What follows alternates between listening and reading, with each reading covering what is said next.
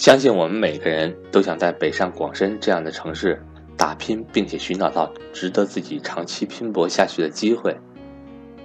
但并非每个人都能如愿以偿，在奋斗的过程中，有的人选择留下继续努力，有的人选择了离开。可是，离开的人同样面临着选择：离开了，到底应该去哪里？是去自己的家乡？还是应该选择一个资源和人脉虽然比不上北上广深，但还是能够满足自己发展需求的城市呢？而这样的城市，又需要具备哪些条件呢？说到这里，就牵出了今天的主题——国家中心城市。接下来，让我们来听听赵正宝老师关于国家中心城市的讲解。我是格局商学院班主任韩登海。格局商学院三月份举办报名高级班，或者 MBA 会员课程，赠送赵正宝老师精选理财类书籍活动。欢迎想学习的伙伴找我报名参加。我的手机和微信为幺三八幺零三二六四四二。近有个热点啊，两会刚刚开完，很多会员代表都提出议案啊，比如说全国人大两会代表。西安地区的就提议西安把西安建设成国家中心城市，全国政协委员呢，这个东北地区的提议把沈阳做建设为国家中心城市，还有很多呢，比如说南京呐、青岛呐、长沙等等等等，大家都在争一个东西，叫国家中心城市。很多省啊，我去出差的时候发现，到很多省的那个省会城市啊，那到处广告牌。呃，建筑物的外立面全写的是举全省之力，争取成为国家中心城市。啊，很多城市都写着啊。春节前去昆明旅游的时候，昆明的很多地方贴着，哎，昆明比较明智，昆明写的是，写的是建设区域中心城市。哎，大家一看，昆明就很清晰哈，对，我要做这个西南地区的这个中心城市。面向东南亚的中心城市，而，我跟不争那个国家中心城市，因为大家知道西南地区的国家中心城市已经有两个了啊，待会儿跟你说。所以呢，大家看这个每个省的核心城市都有明确的定位。那我们看这儿啊，那现在这么多城市都在争国家中心城市，那这个为什么呢？对吧？为什么大家都在争国家中心城市呢？哇，那还用问吗？各位？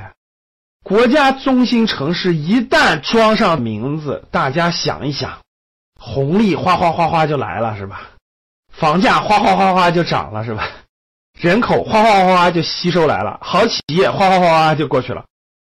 那大家想一想，国家中心城市一旦确立，是未来二十年、三十年的核心战略方向呀。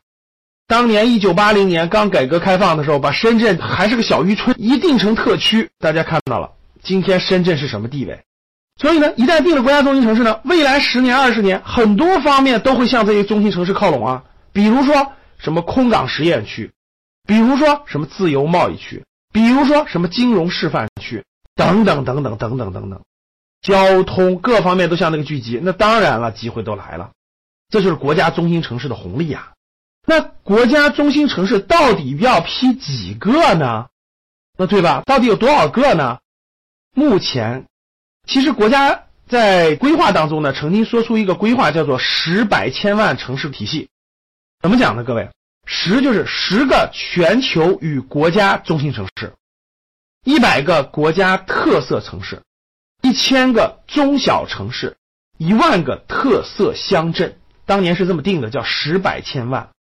所以通过这个可以看出来，那国家应该是有十个国家中心城市的构想。那现在有几个中心城市了呢？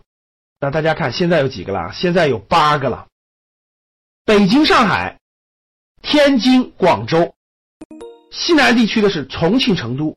中部地区现在已经确认的是武汉、郑州，八个了。北边的北京、天津，东边的上海，南边的广州，西南的重庆、成都，中部的武汉、郑州。那是不是只有两个名额了呢？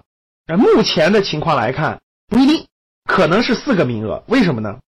因为北京、上海呀，现在被定为是全球中心城市，就是跟全球的像纽约呀、像伦敦这样去竞争的叫全球城市。所以呢，极有可能调整成二加十的模式，就是两个全球城市，十个国家中心城市。所以衡量下来，各位最多还有四个名额。那现在在竞争的有哪些城市呢？好多呀，东北的沈阳，华东的南京，西部的西安，东部的长沙，东部的还有杭州、宁波，东南的厦门，山东的青岛，等等，这么多城市都在竞争这四个名额。那到底花落谁家呢？各位，你希望花落谁家呢？我们挑选四个认为可能性比较大的，咱们做个选择题，咱们互动一下，好不好？A，咱东北现在一家都没有，是不是？大东北地区一家都没有的话，是否可行呢？那咱们 A 沈阳，B 西北地区啊，各位，大西北五省对吧？一个都没有，也不合理，对不对？西安，C 山东一个省一亿人口，你说青岛、济南不出现一个吗？C 是青岛，D 东部地区南京、杭州两个大城市，对不对？杭州刚开完 J 二零，影响力这么大，那是不是得给一个呢？对吧？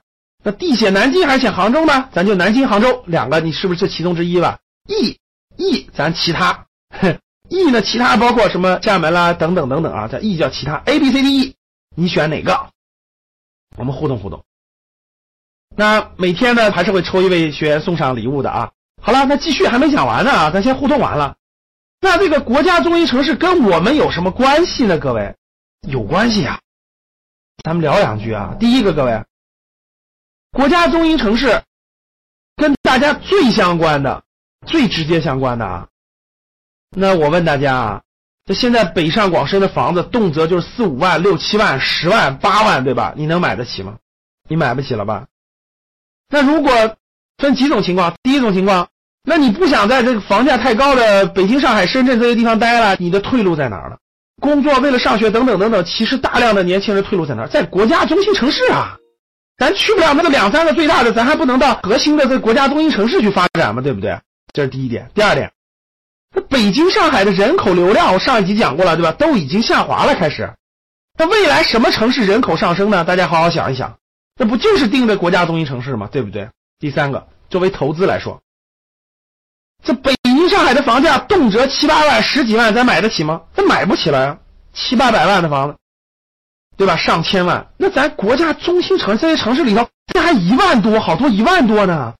放眼未来二三十年，你说北京、上海都涨得二三十万一平米了，这些城市不涨得五六万吗？听懂了吗？那所以嘛，大量的格局学员的不动产投资，我已经让他们转向了。啊，未来的国家中心城市肯定是机会所在啊，对吧？讲了这么多了，各位，现在大家明白国家中心城市跟你有什么关系了吧？其实不动产的机会已经越来越少了，但是跟这个指标有很大的关系。好了，我们讲了这么多了，欢迎大家跟我们互动。A、B、C、D、E，你选哪个啊？三点：第一，欢迎大家订阅这个栏目，学习投资知识；第二，欢迎大家。跟我互动，A B C D E，你选哪个？第三，欢迎大家分享朋友圈，好东西要和朋友分享，对不？好了，谢谢大家。每天我都会抽出一位学员，送上我精挑细选的书籍。